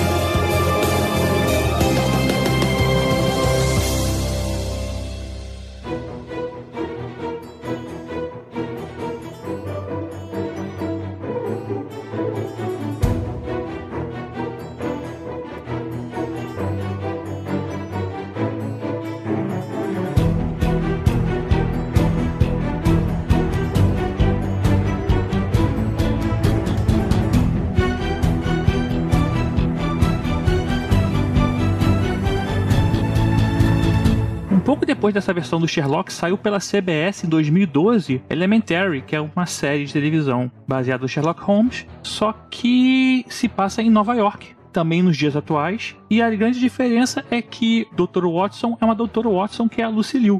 Né? É o, o, o papel principal tá no, com o Johnny Lee Miller, né? É, que ele fez mais, eu acho que nada. Que isso, Eu ele fez dele. Transporting, é. Transporting, isso. Eu queria lembrar alguma coisa recente. Ele, ele me lembrava alguma coisa tipo Preacher, não consegui lembrar o que, que era, É, Constantine, mas não. Transporting 2, recente. Recente, né? e assim, ele, ele faz o papel no Sherlock Holmes. é, até um pouco da questão até que o, o B falou aí da, da droga e tudo mais, né? Um pouco exagerado nesse sentido. Mas, é, cara, é muito interessante. E, tipo, comecei a ver porque eu, sou muito fã da Lucy Liu. Ela ela é tipo, sabe aquela lista que você faz com a esposa que ah, você pode transar com esses aqui, que não tem problema. Ela tava ali, e aí. e aí eu, tipo, pô, muito fã. E aí eu comecei a ver a série e, cara, lógico que tem todas as críticas que a gente vai falar. E se você reclama de Sherlock, vai reclamar de Elementary três vezes mais, porque as adaptações são muito mais, assim, é uma série muito mais solta, são série, episódios curtos, tem uma piada, um, um pouco de comédia também misturada aí. Ele é muito mais. Ele é meio Sheldon, ele é meio. É, como é que posso dizer? Ele, tipo, também tem toda essa questão de. de é metido pra caramba, né? Tal. E. Mas assim, é muito divertida na questão que você tá também é, trazendo o Sherlock pros dias atuais e jogando ele em outra cidade que é Nova York. Eu vou te falar que eu não tinha visto, até porque eu acho que quando, que quando saiu Elementary, eu tava começando a ver o, o Sherlock do Cumberbatch, né? Aí eu falei, ah, não, cara, ninguém, ninguém é comparável ao, ao Benedict Cumberbatch, né? Então, caguei pra Lucy Liu. E nunca dei chance. E aí, pra gravar, eu falei, cara... Não, calma aí, rapidinho. Como, re- repete o que você falou agora. Ninguém é comparável ao Benedict Cumberbatch, então caguei pra Lucy Liu. Foi isso que ele disse. Não, cagou Ele pra ficou Lucy doído Liu. Ele pela Lucy Porra, Liu. dobre a língua. Boa. Mas, cara, eu fui ver o- hoje, almoçando, assim, cara, e vou te falar que curti a série, cara. A série é, é bem divertidinha, é exatamente o que o Tibério falou. Ela é muito mais leve e tem aquela coisa aí de.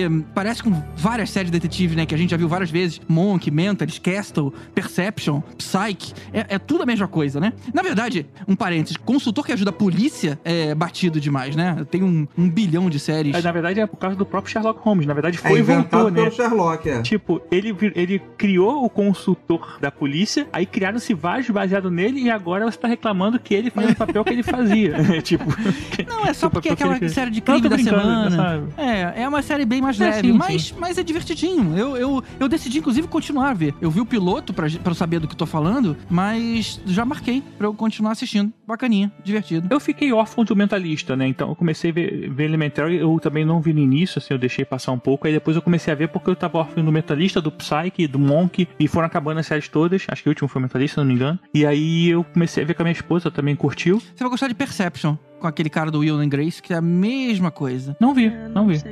Mas é boa? É, é divertido, divertido. É, é um- também um cara desse, só que a- o diferencial dele, né? Porque todos eles têm um diferencial. O diferencial dele é que ele é esquizofrênico. Então ele vê uma pessoa que ajuda ele a ter as, as deduções de cada crime. Mas eu vou te falar que esse segmento já era um segmento que eu já tinha desistido, né? Porque consultor, né? Você tem Light to Me, Criminal Minds, tem John Doe, tem Bones. Se bobear, Uhum. até MacGyver eu acho que era um consultor. Caraca, uma pessoa que conhece John Doe. Ah, John Doe eu vi Aê, também. É por isso que eu amo esse podcast. Olha John só, John Doe é um negócio que ninguém mais viu, só a gente aqui, porque assim. Só a gente aqui, né? E, a- e acabou É, deixando foi cancelado. Mas você sabe que contaram, qual era, já que a série acabou antes de dar o fim, contaram por que, que ele tinha aquilo lá, mas depois a É, gente fala sobre isso. Ah, contou? Contou. Mas vamos fazer fazer um episódio sobre John Doe. Vamos! Ficamos sabendo, né? Cinco Por que, ele sabia de tudo. né? Mas de qualquer forma, é mais despretensiosa, mas é divertidinha. Eu acho que isso, isso resume bastante. É uma série que tem muito, muita dessas deduções. O que eu acho que faltou em, em muitas outras adaptações, porque, por exemplo, todo mundo meio que se cercava os contos. Então a gente já sabia daquilo. Essa série da Elementary é, é tudo novo. Então são deduções novas, são, são crimes novos, são tudo novo, né? Então é meio que você tá vendo ali é um monte de informação diferente. Vale lembrar que teve também uma versão feminina, já que a gente tá falando que agora a gente tem a Watson, mulher, teve uma versão feminina do Sherlock. Teve uma série japonesa chamada Miss Sherlock, de 2018, feita pela Hulu, que os dois personagens eram mulheres. Aí tem as, os nomes japoneses lá dela, mas achei que valia a pena aí reforçar. Ótimo. maneiro. Eu gosto quando fazem essas inversões, assim, gender bent. Eu, eu acho maneiro. Eu, eu gostaria que escrevessem mais personagens mulher, mas, mas eu gosto também de ver os personagens que eu conheço como homens como mulher. Não me incomoda, não. Sendo Lucidil, então. Uh, Só vi vantagens.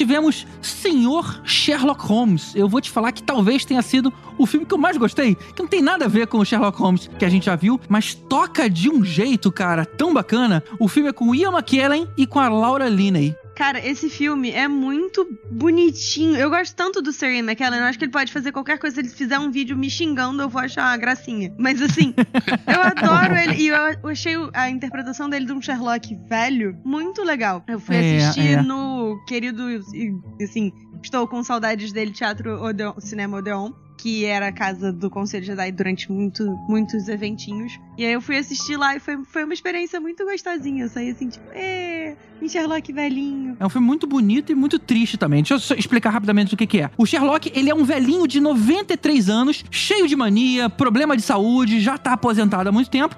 O Watson não aparece no filme, na verdade aparece as pernas dele e ele de costas rapidamente. Mas a história é, quando o Watson se casou, ele continuou escrevendo sobre as, as aventuras lá do Sherlock Holmes, mas da cabeça dele. Não tinha mais o que de, de verdade que acontecia com Sherlock, que ele ia traduzindo pro livro, né? E aí o que acontece com o Sherlock? Aconteceu alguma coisa no passado dele, a gente vai descobrindo isso depois, mas ele vive hoje numa cidade do interior, na casa de uma mulher viúva, e ele é aquele cara rabugento, mas aos poucos ele vai começando a se tornar amigo de um garotinho que também morava ali. Tipo assim, o garotinho devia ter uns 13 anos. Só que a gente começa a ver a amizade dos dois florescendo, o Sherlock começando a ter Alzheimer, cara. Puta, olha isso.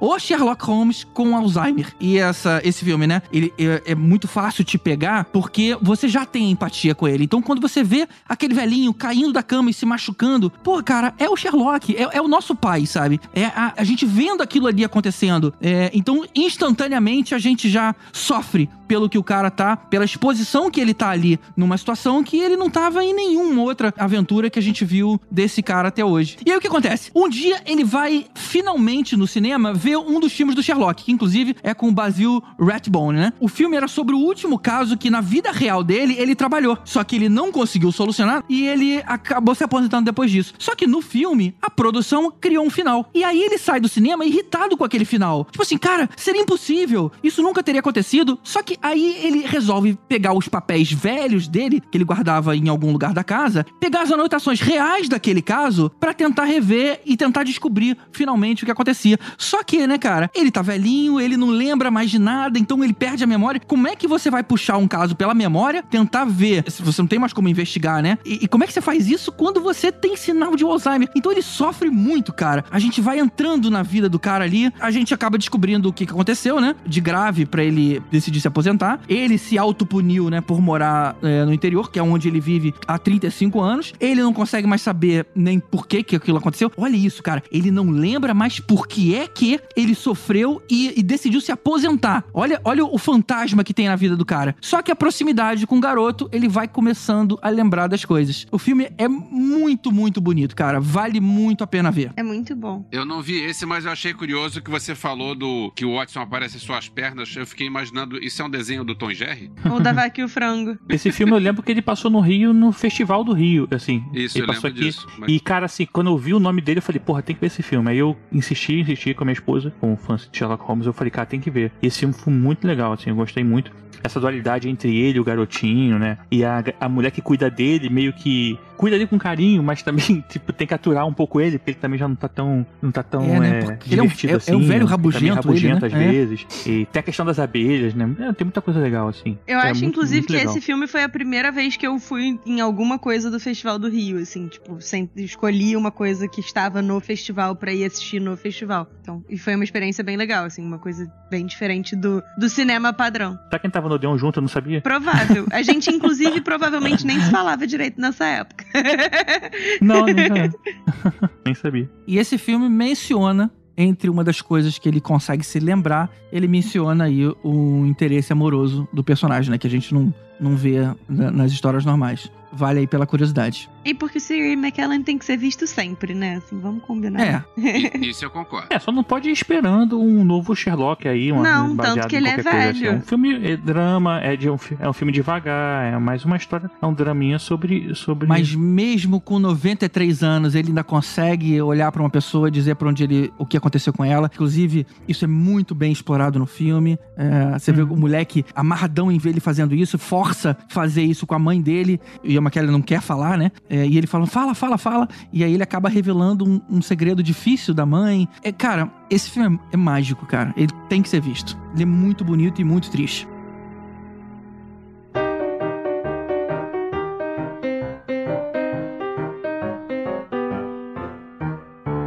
Em 2018, teve um Holmes Watson que fez uma grande trollagem com os podcastinadores. A gente foi fazer o episódio de expectativas de 2018 e a gente pegou várias listas de, de filmes que, que deveriam estrear naquele ano e eu puxei um filme que é um filme do, do Ethan Coen. E, cara, Ethan Coen, qualquer coisa que os irmãos Coen vão fazer, eu vou querer ver e não interessa porque são os irmãos Coen. E a gente começou a falar porque, afinal, é, filme do, do Sherlock Holmes e do Watson, dirigido pelo... Aí, de repente, eu me toquei no meio da gravação. Ei, esse não é o Ethan Cohen. Esse é o Ethan com o, o T, sem- o T não tem H e o, o Cohen tem H. É o Ethan Cohen. É outro cara. Aí eu pensei, esquece, deixa deixa pra lá, não quero ver. É um filme com Will Ferrell e o John C. Reilly e não faço nenhuma questão de ver e peço desculpas pra todo mundo que acreditou nisso e caiu na mesma trollagem que a gente caiu. É, esse foi uma daquelas que a gente não achou ninguém que viu aqui, né? É, ninguém, com- ninguém com disposição de ver, assim. Não, eu, eu já passei da idade de ver filme do Will Ferrell, eu diria. Tipo, sei lá, se botar os filhos do Elvésio pra assistir, É. talvez role. Porque não, não, não dá, o Will Ferrell não, não tá funcionando comigo. É. O Will Ferrell não fez o, o Lego? Não, a voz eu- do eu Lego confirmar. principal, acho que não. Não, não, não. O pai do, do, do cara lá. Ah, não. mas aí dublando não me ofende Elvésio, tanto. O negócio são os ninguém filmes dele importa. mesmo. Eu só tô É, o Will. Ferrell, cara. Ninguém Tá, se então importa. deixa pra lá, Ninguém se Deixa pra lá, deixa pra lá, deixa pra lá. Bernardo quer falar alguma coisa ou podemos mudar? Não, eu segui o. Imaginei o. Bernardo vai super defender. Pô, é o meu É, Sherlock todos favorito. errados É a e melhor adaptação. O filme é do Ethan Corram, eu corri e não vi.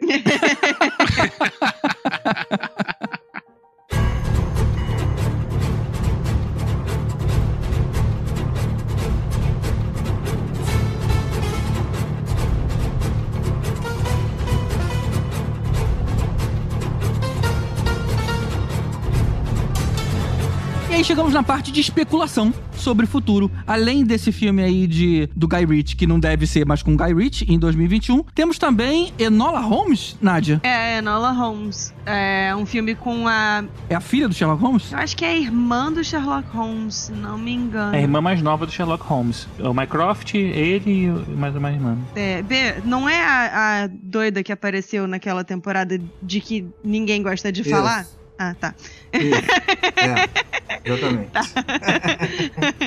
Mas ah, então vai ter esse filme, vai a previsão de estreia é em setembro desse ano. É, e é com a Millie Bobby Brown, que é a Eleven do Stranger Things, fazendo a personagem principal. O Henry Cavill, o, super-homem, fazendo Sherlock Holmes. O Sam Claflin como Mycroft Holmes, que, sinceramente, assim, por quê? Não, não faz sentido. E aí a mãe deles todos é a Helena Bonham Carter. Não sei muito bem o que esperar desse filme. Eu, particularmente, não gosto muito do Henry Cavill como ator, mas eu gosto da Helena Bonham Carter, eu gosto da Millie Bobby Brown, então, sei lá. As imagens do set são bacanas. Baixe as expectativas, porque aí se for ruim, pelo menos você não esperava nada. Não, assim, as expectativas estão baixas a partir do momento que botaram o Sam Claflin, que é lindo de morrer pra fazer o Mycroft. Eu já tô tipo, "É". E o Henry Cavill, que parece uma porta atuando pra fazer o Sherlock, né? Já tô tipo, mas eu vou assistir É. porque é Sherlock. É uma oportunidade dele usar de novo um bigodão, né? Então, não botaram, ou botaram, não lembro. É. Não botaram, ele tá sem Não, bigode, ele tá tô sem olhando a bigode. foto. De repente vão colocar um bigode digitalmente, né? Vou colocar o bigode, é que tá.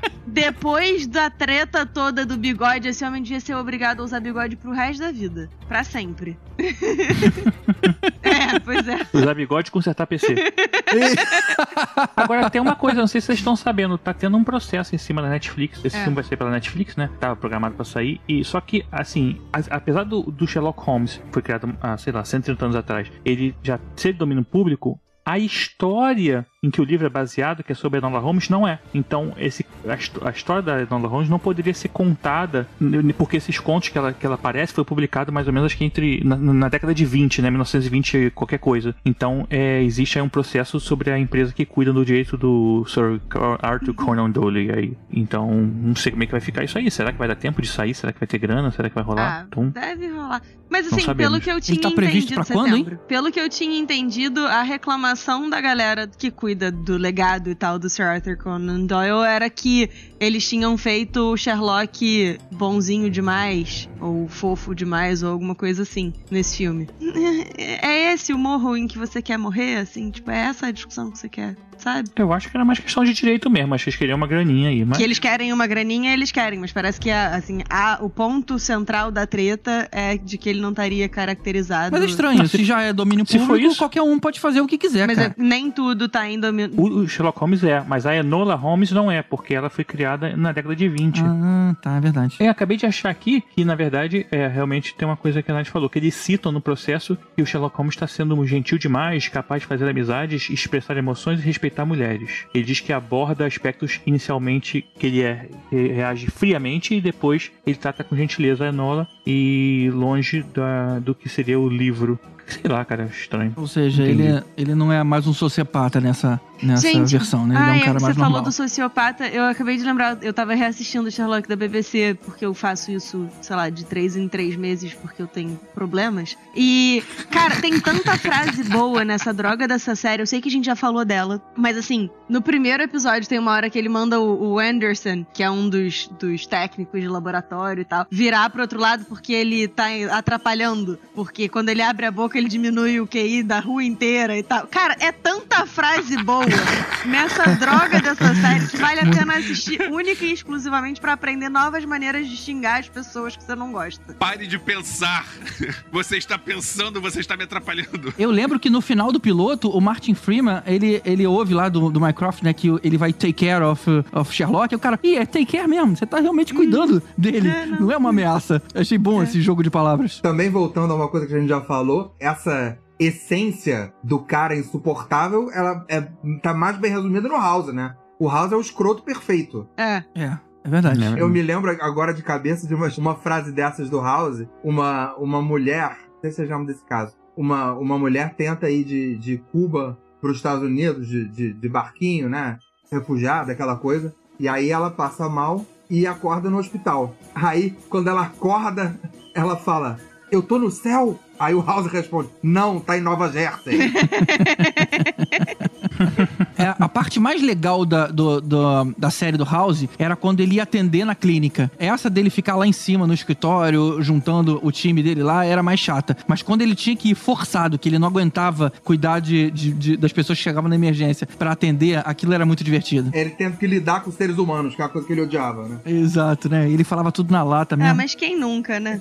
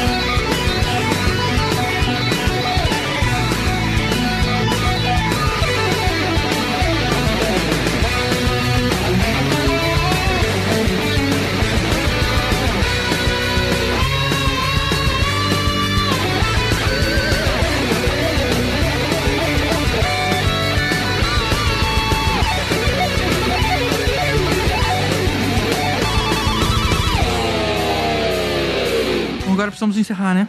Como é que a gente encerra isso? Eu tenho uma pedra boa. Eu tô, eu tô ao meio. Partes iguais, Deus. animada e preocupada. Me surpreenda, vamos lá. Sherlock, Watson e Mycroft entram num bar. num pub, né, obviamente. Não pode, não pode. Não, que eu falei que eu gosto tanto de Sherlock Holmes se eu fosse criar uma, lo- uma loja de cadeados e chamar Sir Lock Holmes. Bonitinho. Ô, Tibério, já que é Sem fim piadinha mesmo, né? infame assim, fim, né? como é o nome da loja de calça do Michael Jackson? Não sei. Como é que é? Billie Jean. Ai, meu Deus do céu.